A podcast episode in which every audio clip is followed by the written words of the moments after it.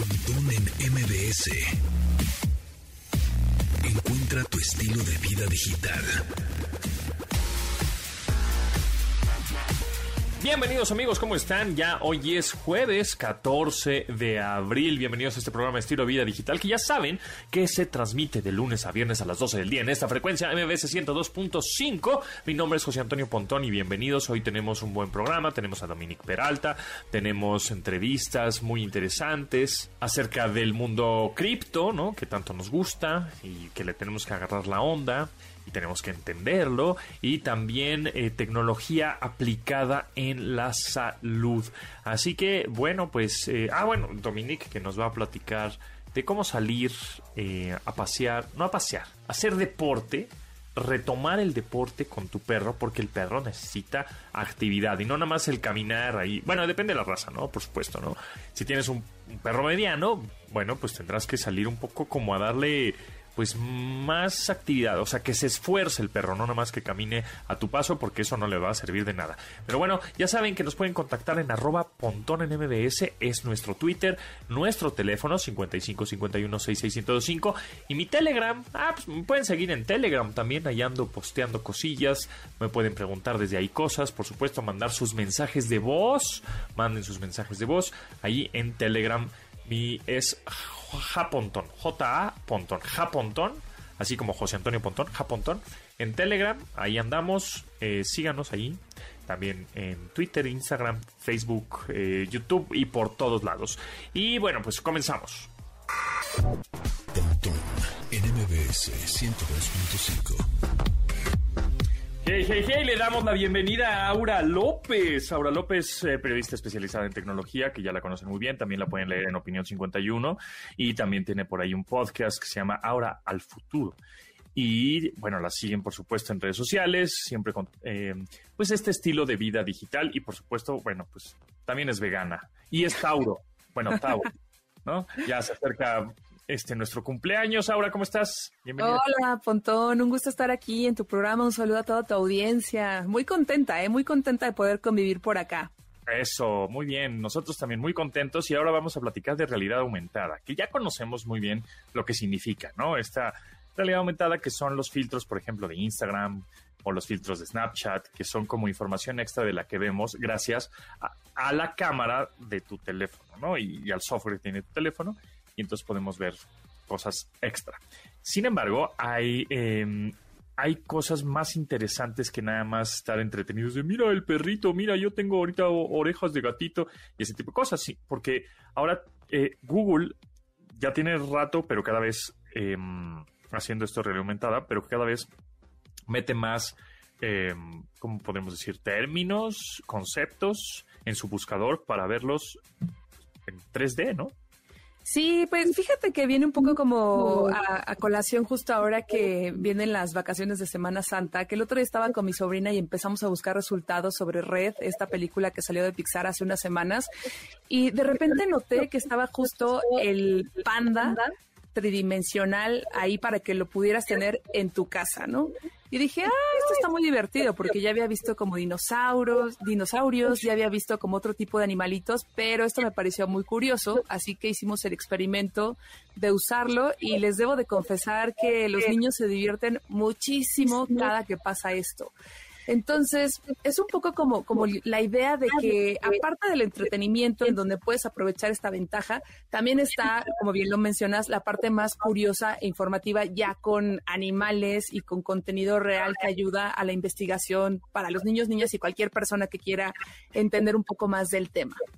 Exacto, justo puedes poner tiburón, tigre, león, eh, algún dinosaurio, como decías, y puedes eh, poner prácticamente al león o al tiburón o al delfín en la casa, en tu habitación, ¿no? En la habitación en donde estés, y lo puedes poner en tamaño real, ¿no? Para conocer el tamaño de la, escala que es, que es enorme, un, o un tiburón, o puedes hacerlo más chico, más grande, eh, ahí con el famoso pinch and zoom o con los deditos ahí en el teléfono y puedes inspeccionarlo como un 360.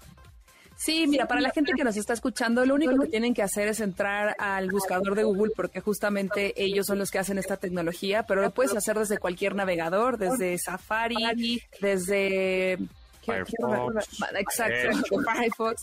Y, eh, y, bueno, yo pues uso Chrome, ¿no? Entonces, de ahí, ahí ves que buscas, eh, pones, por ejemplo, tiburón blanco, ¿no? Y de repente te va saliendo resultado información, pero hasta abajito sale un recuadro con una imagen como tridimensional de un tiburón y te sale una especie de rectángulo que te dice, ¿quieres ver esto en 3D o en realidad aumentada? Y ya dices, ah, sí, perfecto. Seleccionas y en eso, justo como bien lo mencionas, se va haciendo eh, o, se, o se va mostrando el, el animal o ya sea un ave, una mascota doméstica, un animal acuático o incluso sitios de patrimonio cultural se van mostrando en un tamaño pequeño. Tú lo que tienes que hacer es agarrar tu teléfono porque esto solo funciona en teléfonos o en tabletas y vas a mapear un área libre de tu cuarto o un parque o incluso el coche, siempre y cuando pues no estés en movimiento, no estés manejando evidentemente. Y de ahí justamente se va a desplegar este objeto en realidad virtual. Y es muy curioso porque puedes hacer videos también o puedes tomar fotografías y puedes interactuar como en especie de tiempo real, ¿no? Pero, por ejemplo, los que estamos más acostumbrados a la tecnología, nos parece divertido, pero les juro que con los niños, en serio, que se asombran muchísimo. Los niños y las niñas de verdad que se divierten muchísimo y a mí me dio como todo el gusto del mundo poder aprovechar estas herramientas que, como te decía en un principio, pueden ser de conocimiento y que al final la educación puede ser muy divertida con este tipo de herramientas, pero también puede ser de una forma interactiva. Y yo creo, Pontón, que tú y muchas personas que nos están escuchando saben que a los niños y a las niñas les encantan los dinosaurios. ¿Tú tuviste esa etapa? Yo la verdad que no. Yo tampoco tan dinosaurio, nunca, no, no, no me llamaron tanto la atención. Creo que me llaman la atención ahora. Cuando salió Jurassic Park, ahí como que yo dije, ah, sí, voy a dedicarme a estudiar esto de los dinosaurios, pero me duró como una semana. Pero ahorita como que sí, mucha gente está muy metida en este tema y está muy divertido. Así que yo los y las invito a que chequen esta información. De hecho, por si se preguntan, oye, pero mi dispositivo es compatible, si usan Android pueden ver estos resultados con un teléfono que tenga la versión 7 o, más actualizada. Y si tienen un iPhone o un iPad, tienen que ser a partir de un iPhone 6S y obviamente el sistema operativo iOS 11. Entonces, yo les voy a dejar la información en mis redes sociales, pero de verdad me gustaría que también si lo usan, me cuenten cómo les fue, si se divirtieron, si les costó trabajo, si aprendieron algo, o qué opinan de este tipo de contenido que tenemos hoy en día. Sí, la verdad es que está bien padre, porque además no, no, no, no solo ves animales en esta realidad aumentada y los conoces y puedes inspeccionarlos como eh, por todos lados, ¿no? Sino también, por ejemplo, o Red, el panda rojo también de la película.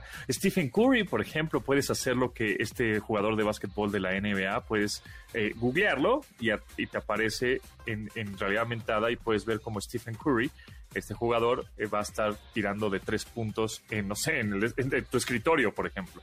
O el Curiosity, ¿no? Este rover o esta nave este, con rueditas que está en Marte, pues puedes, puedes saber cómo es, qué tan grande es eh, y, tener esta investigación si eres muy fan de, así como Elon Musk, del espacio y más allá.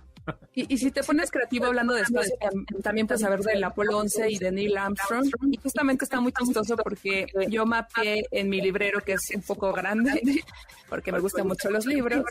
Y hay un libro de la película Odisea 2001 y justamente sale el pues el traje de astronauta de Neil Armstrong y fue como, ah, está muy chistoso. Entonces ya de ahí puedes grabar un video y ya si te pones más creativo, pues lo subes a Reels y le pones música o a TikTok. Entonces como que al final, ahora sí que de las herramientas de estudio o de curiosidad, puedes también sacar otras cosas de entretenimiento para literal toda la familia. Sí, hay que recordar que pues, es gratis, es, es parte como de un servicio extra que te brinda el buscador de Google, ¿no? Este, que además se aparecen los términos y los videos y, y, los links de más información si es que estás buscando el Curiosity, el Apolo 11, el tiburón, el Red o lo que tú quieras, este, pues aparece ahí una tarjetita justamente en la parte pues, de, abajito de la búsqueda que hiciste del término, el botón que dices, ¿quieres ver esto en 3D? Obviamente no todos los términos tienen esta tecnología, pero generalmente pues cosas de patrimonio de la humanidad, cosas espaciales, caricaturas, deportistas. Muchísimas mascotas y animales. Exactamente. Ahora, ¿en dónde te podemos seguir y en dónde te podemos escuchar? Pues me pueden seguir en mi cuenta de Instagram, arroba aurav, y me pueden escuchar en cualquier plataforma digital. Tengo un podcast que se llama Aura al Futuro Podcast. Muy bien, pues ahí está. Muchas gracias, Aura, y nos escuchamos pronto por acá, ¿no? Muchas gracias, sí, muchas gracias por la invitación. Después del corte con Pontón en MBS. Estamos de regreso con Pontón en MBS. Pontón en MBS. Entrevista. Amigos, muchas gracias por seguir aquí en Sintonía en MBS 102.5 y en esta ocasión me da mucho gusto presentarles a Alejandra Cuevas, es líder clínico en Medtronic y vamos a hablar de diabetes. ¿Cómo estás, Alejandra? Muy bien, muchas gracias, José Antonio, muchas gracias por la invitación. Oye, platícanos, hay una innovación, hay un nuevo dispositivo interesante para todas las personas que padecen eh, diabetes, ¿correcto? Sí, para las personas que viven con diabetes eh, y que utilizan insulina, tenemos un nuevo dispositivo que es esta bomba de insulina para que vean de qué tamaño es. Bueno, aquí ya tamaño de, de la mitad.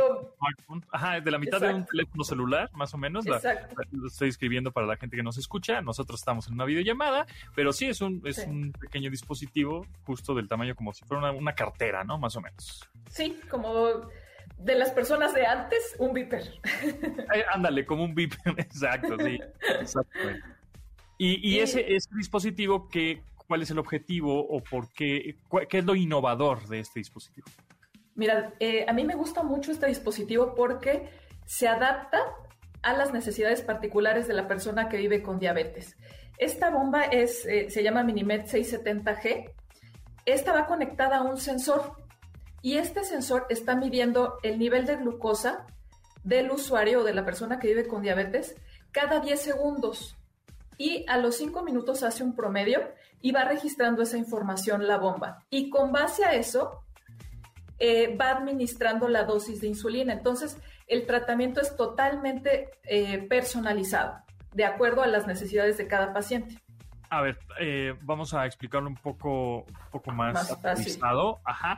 Es decir, este dispositivo que me acabas de, de, mostrar, que es el tamaño de un Viper, una cartera más o menos, ese lo tienes que traer el paciente, bueno, en este caso el, el usuario más bien, lo Ajá. tiene que traer colgado todo el tiempo o puede estar separado de él. No, todo el tiempo está conectado, conectado. al usuario. De okay. hecho, tiene un catéter a través del que, el cual se administra la insulina. Este catéter se lo pone el paciente en su casa, no necesita ir al hospital ni nada. Uh -huh. Y eh, bueno, es que no lo van a ver. Tiene una pantalla. Sí, es una pantalla, ajá. Y ahí el paciente va a estar viendo cómo se está comportando su nivel de glucosa. Ok. Sí, y con base a eso.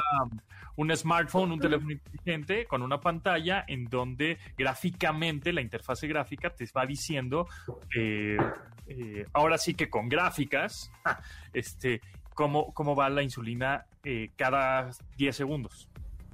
Eh, aquí se va registrando cada 5 minutos cómo cada va tu nivel de glucosa. Ok. okay. Y esto es súper bueno porque el paciente ya puede tomar decisiones también antes de caer en una situación de baja de glucosa o de alta, porque también le manda ciertas alertas y alarmas. Okay. ¿Y ese eh, dispositivo se conecta con algún eh, tipo de aplicación, otro tipo de dispositivo, con el doctor o algo así similar? Eh, mira, para próximas generaciones ya tendremos una app que se comunique con el celular y que okay. va a ser súper bueno porque lo va, el acceso lo va a tener tanto el médico como algún cuidador y el mismo usuario. Entonces, eso es eh, súper positivo.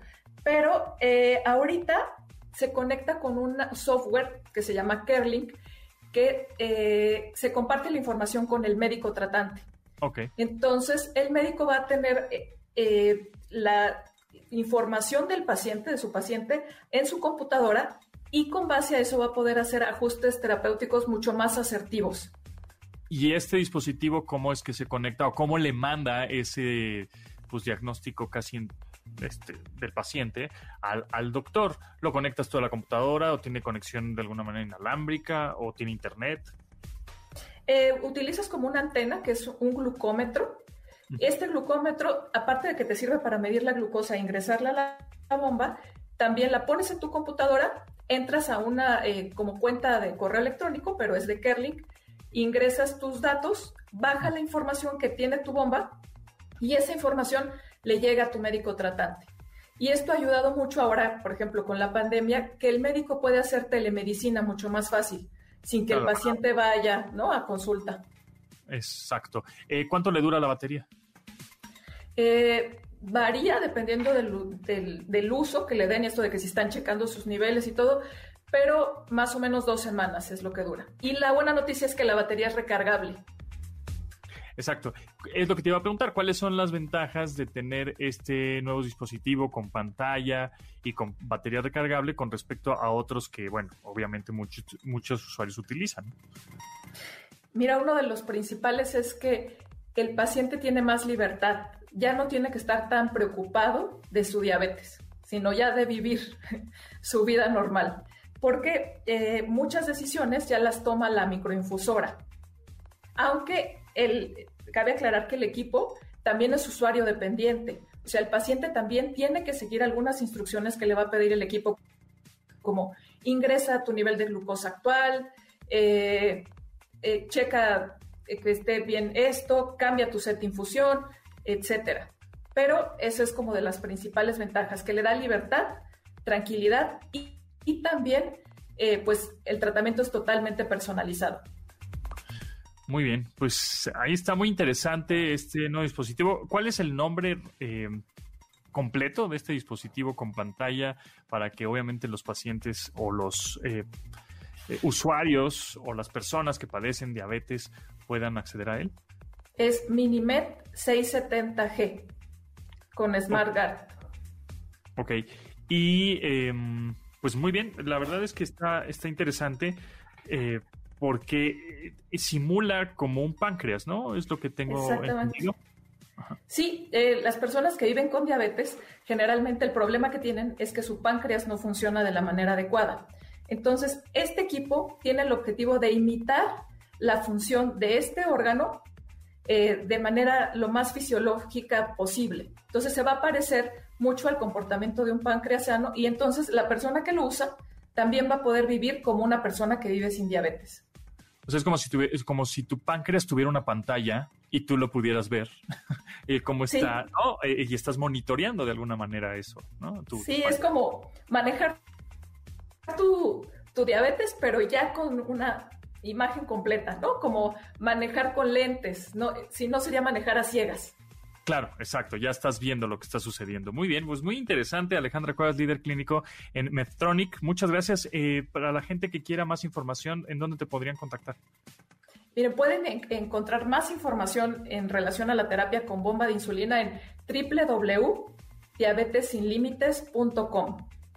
Y ahí van a ver un montón de información en relación a la diabetes también. Excelente. Pues muchísimas gracias Alejandra, que estés muy bien y bueno, pues mucho éxito y muchas gracias por compartir esto.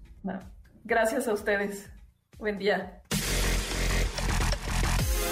Continuamos después del corte con Pontón en MBS. Estamos de regreso con Pontón en MBS.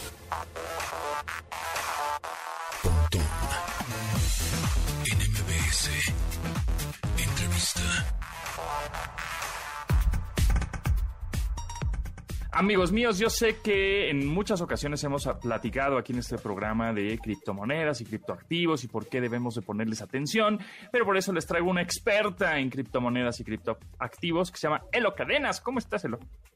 Hola, muy buenas tardes a todos. Un placer estar aquí para hablar de este tema. Sí, un tema apasionante, a mí me encanta, yo ya estoy ahí metido en, las, en que el Bitcoin y el Ether y no sé qué tanto y que sube y que baja, etcétera, que son bastante volátiles, pero quisiera que me, explicaras y nos explicaras a todos qué es una criptomoneda.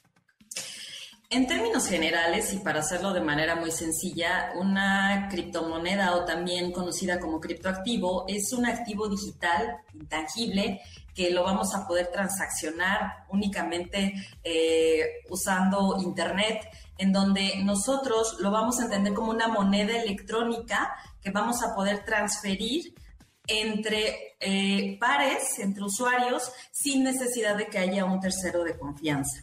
Entonces eso lo hace muy interesante y muy importante porque yo puedo enviar una criptomoneda a cualquier país del mundo con un costo muy bajo, de, en una transacción con un costo muy bajo y sin necesidad de tener que utilizar un banco de por medio.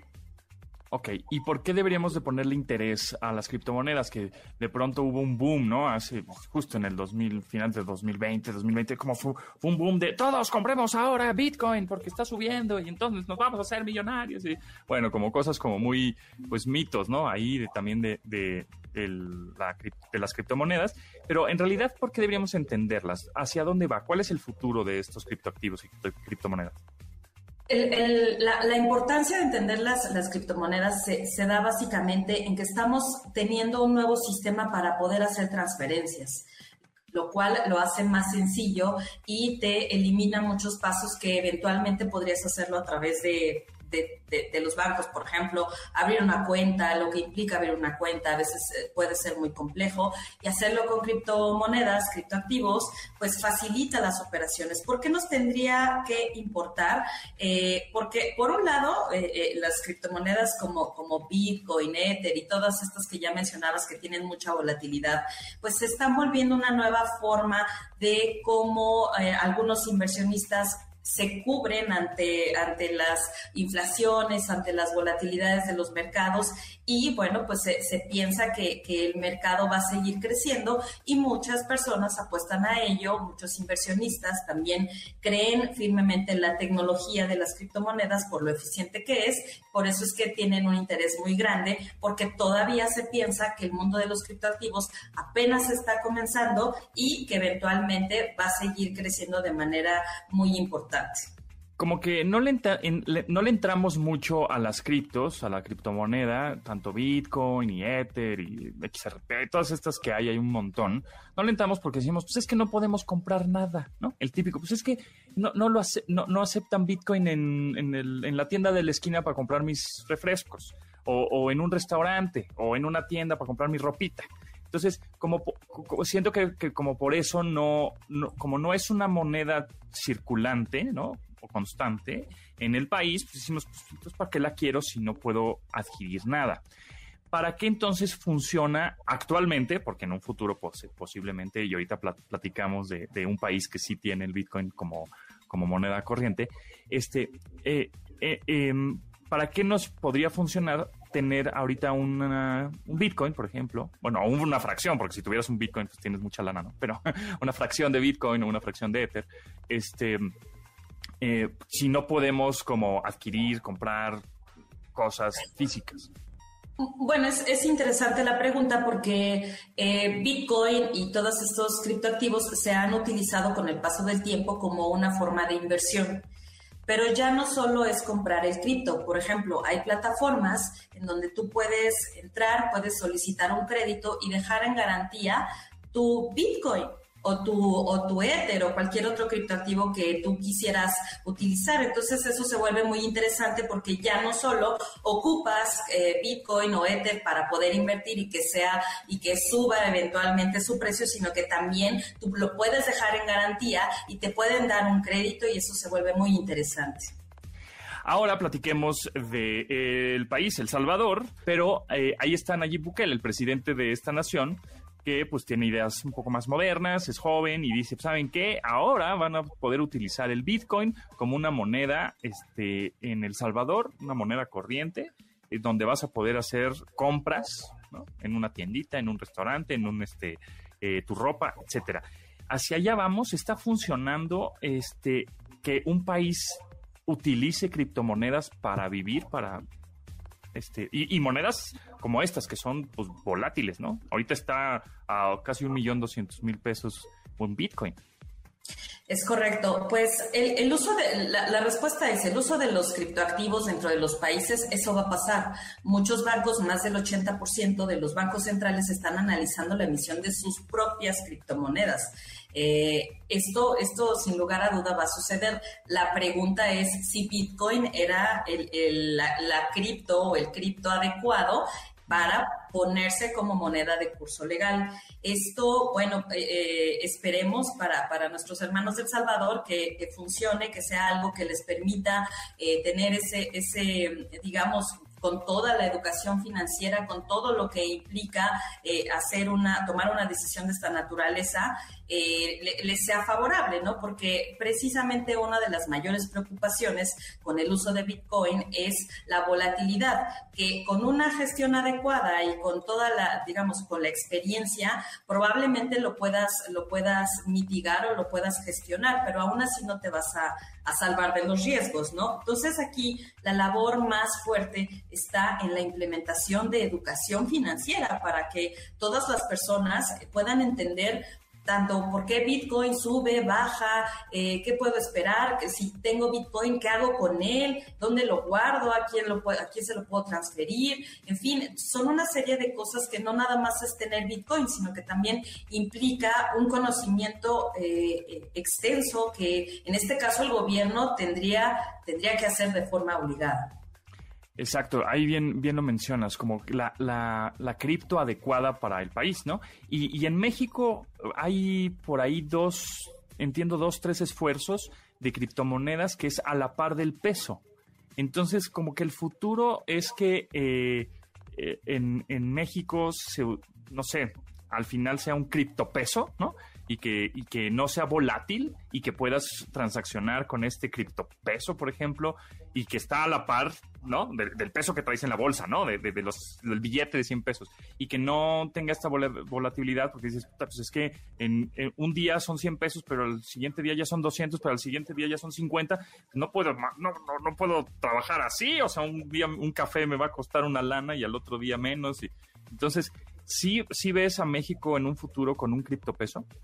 Definitivamente, definitivamente ya hay en México eh, eh, proyectos de esta naturaleza que si bien es cierto el criptopeso no va a ser para inversión, pero va a ser para facilitar el acceso a este tipo de criptoactivos como Bitcoin, Ether y las que ya mencionamos, que justo en momentos en donde subió mucho, bajó mucho, pues tengas esa posibilidad de cubrirte en una moneda que tú puedas utilizar como lo que estamos acostumbrados en el país es usar pesos, no estamos acostumbrados ni siquiera a utilizar dólares. Entonces, eh, esto lo hace muy eficiente y además uno de los valores más importantes es eh, el tema de las remesas. Una transferencia con una criptodivisa como un criptopeso, por ejemplo, eh, le da un valor muy importante porque tú puedes hacer una transacción con 0.08 centavos de dólar. Eso realmente eh, genera un beneficio muy importante cuando estás hablando de, México, que es uno de los países más, eh, digamos, donde las remesas tienen un valor muy, muy importante. Eh, rompieron récord este año en varias ocasiones cosa que no se había visto incluso desde 2003. Entonces, esto lo hace muy importante tener un criptopeso, va a facilitar muchísimo el que puedan hacerse remesas, por un lado, y por el otro también eh, tener o, permitirle a las personas que puedan tener mayor identificación y mayor transacción, transaccionalidad con otras criptomonedas, ¿no? Eso, eso es importante destacar. Buenísimo. Oye, también me enteré que vas a estar dando ahí unas, unas pláticas en el Monifest, ¿no? Es un evento de educación financiera en, unas, en unos días, ¿no? En unas semanas. Eh, vamos a estar este sábado y vamos a hablar precisamente de pues este tema que, estamos tocando, cripto, cómo, cómo, pues, cómo facilitar eso y sobre todo mucha educación, porque en el mundo de los, de los criptoactivos eh, una de las principales características es estar eh, informándose en todo momento pues para, para no caer en fraudes, estafas y, y bueno, eso que también se da mucho en este, en este ecosistema. Claro, buenísimo. Híjole, pues aquí nos hubiéramos podido quedar como más tiempo platicando de, criptos, pero bueno, El Hogar Cadenas, muchas gracias, experta en criptomonedas y criptoactivos. Mucho éxito y bueno, pues ahí estaremos muy al pendiente. Muchas gracias, José Antonio. Continuamos después del corte con Pontón en MBS.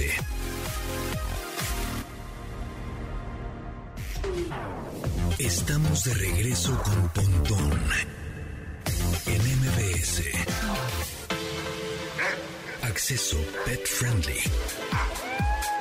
Con Dominique Peralta.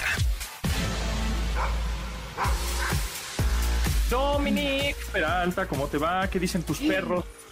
Muy bien, ahí van, tranquilas, portándose como saben, bien, siempre muy buenas perritas. Sí, mal, así como van tus perras, pues es que soy medio... sí, claro. Noté el cuidado que le pusiste a la frase. Sí, exacto, exacto, exacto. Hoy en día no se puede ser lo suficientemente cuidadoso. Muy bien. Exacto. Oye, pues es. Eh, yo me necesito poner las pilas en cuestión de ejercicio porque efectivamente en pandemia me subí 7 kilos, ya todo lo que había bajado y fuerte y ejercicio y músculo y, y mi abdomen, bla, todo lo perdí por la tragadera de la cocina, de estar al lado del refrigerador, el panecito, la papita y todo lo demás. Entonces, pues, y también en la pandemia vino un perro, ¿no? Pues es que hay tiempo de cuidarlos, pues ahora sí.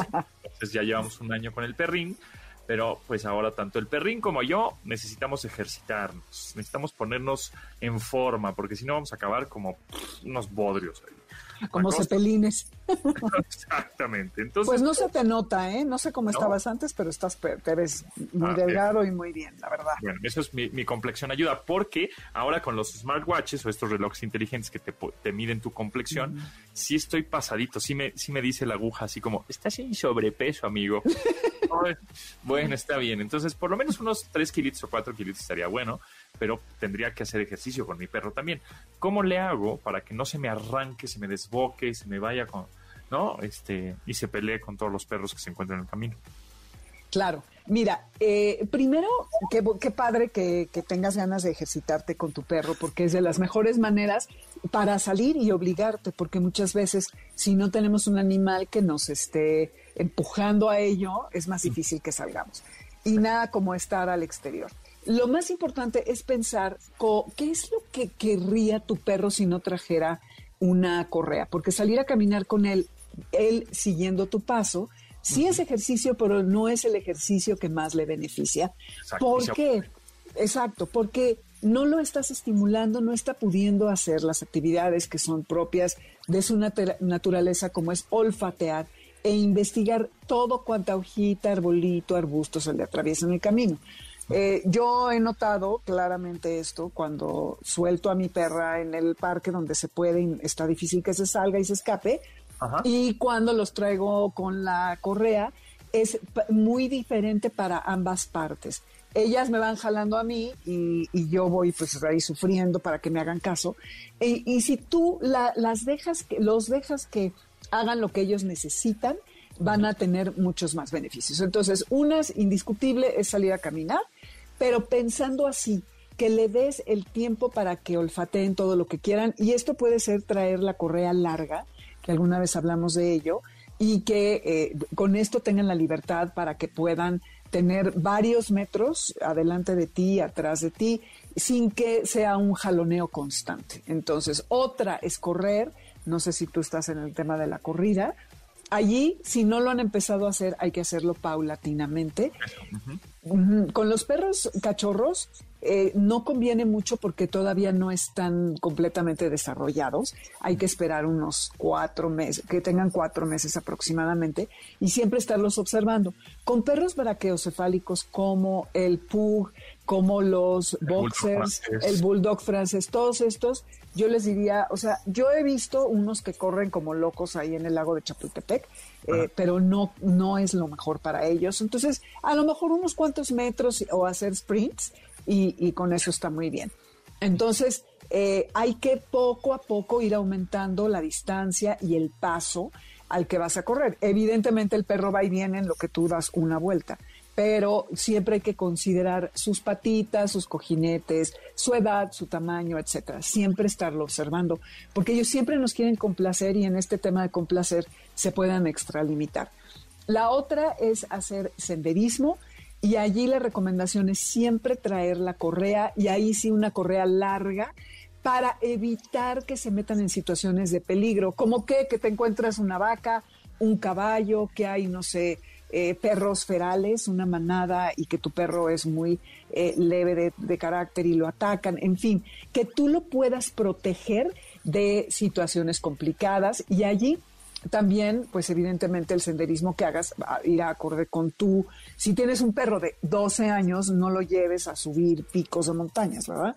Vete a un tramo plano, 2, 3 kilómetros, 5 cuando mucho y ya. Eh, también puedes ir a nadar. Eh, no obligues al perro si nunca ha nadado eh, que lo avientes a la alberca, ¡ah, que se haga perrito, ¿no? O perrote. Como luego dicen los papás, que se haga hombrecito este niño, ¿no? sí.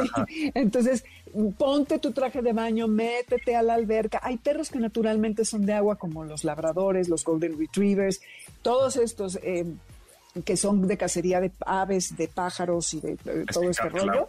Les encanta el agua naturalmente. Otros no les es tan fácil. Dales tiempo y verás que, que lo van a hacer. Una vez que están cómodos, solitos van a poder entrar y salir sin ningún problema a la um, alberca. Ellos solitos, su instinto les enseña a nadar, ¿no? O sea.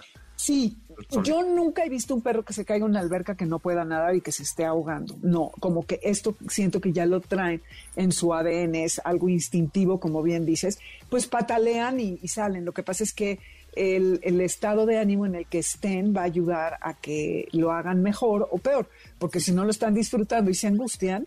o se, puede llegar a cansar y si no estás, es que a mí me pasó, bueno, a un amigo le pasó un poco tragedia, que, estaba eh, cerca de una alberca y fue en la noche, el perro ya no veía mucho, pues tenía también como 12 o 13 años, se cayó en la alberca y entonces tuvo nada y nada y nada y nada y nada y pues se ahogó porque, porque nadie lo pudo rescatar porque se cansó.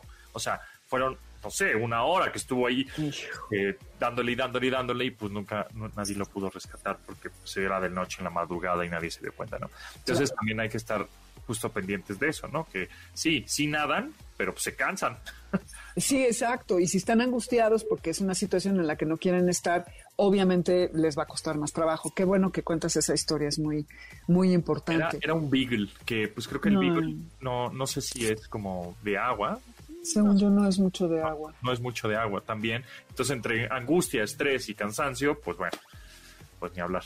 Pero... Sí, eh, los beagles con sus orejas largas, eh, de alguna manera tienen contacto con, con la tierra y van levantando los olores. Ellos son grandes eh, que olfatean, muy buenos para el trabajo de olfato. Otra que puedes hacer es hacer una especie de lugar de agility en tu jardín. Necesitas unas cubetas o unas macetas y pon tú una escoba. Claro, vas poco a poco eh, ayudando a tu perro a que brinque, sobre todo si es joven, y le puedes poner, pones dos cubetas a un extremo, le pones el palo de la escoba y que empiece a brincar y le va subiendo la altura del juego. Otro es que cajas de cartón les quitas el fondo y le haces túneles, ¿no? Ya sabes que en estos ah, eh, eh, caminos de agilidad les ponen ah. diferentes obstáculos y luego los palos estos que a través de los que van así, ese es todo un trabajo que, que es complicado, pero que, bueno, con premios y, y, con ponerlos de distintas, primero con, contrapuestos y luego como así abiertos. tiene que tener mucha paciencia. Sí, en todo ese trabajo tienes la repetición, repetición, repetición. No esperen que tres días y ahí ya mi perro hace todo. No, poco a poco.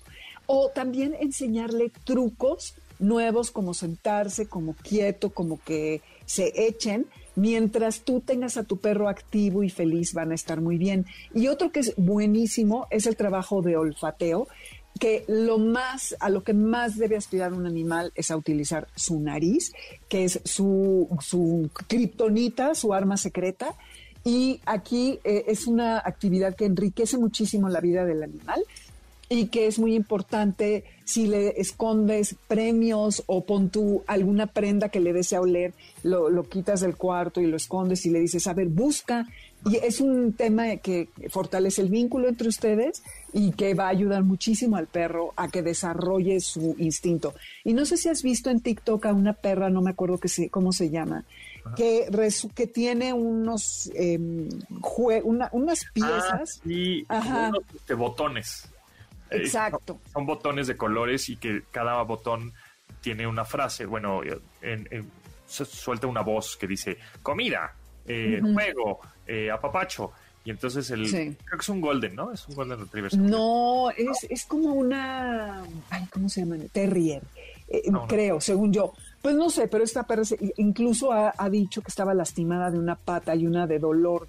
Creo que esa de, de dolor la pusieron posterior porque ese capítulo lo vi. Bueno, ese tipo de juegos también han visto que ponen papel de baño entre eh, para en un pasillo y entonces eh, para que el gato brinque o el perro pase y que tenga que resolver las mejores formas de saltar esos obstáculos. Ese tipo de juegos que, que incentiven su inteligencia y su nariz es el mejor ejercicio mental y físico y que podemos hacer con nuestros animales. Luego también, no sé si sea buena idea, porque yo lo hago continuamente, este, le doy una botella de estas PET de refresco vacía, evidentemente le pongo dos, tres coquetitas y le hago hoyos a la botella y entonces la muerde y trata de sacar como las croquetas o los premios que hay adentro. De pronto, ahí no sé si se vaya a comer la tapa rosca, ¿verdad? Pero, no. no, trato de quitársela a veces, pero sí la deja toda mordisqueada. Creo que eso también los ayuda como a esta agilidad mental y a, y cansar, cansarse mentalmente para que también ya estén menos inquietos. Sí, totalmente. Allí yo te diría que uses el juguete este, ya sabes, que es ah, marca, el, ajá, que es rojo generalmente o negro, casi indestructible, porque el pet a, modo de estarlo mastique y mastique seguro lo destroza y se lo empieza a comer, como dices, la tapa rosca. Entonces no hay que arriesgarse a que nada de sus juguetes los puedan ingerir y los puedan lastimar.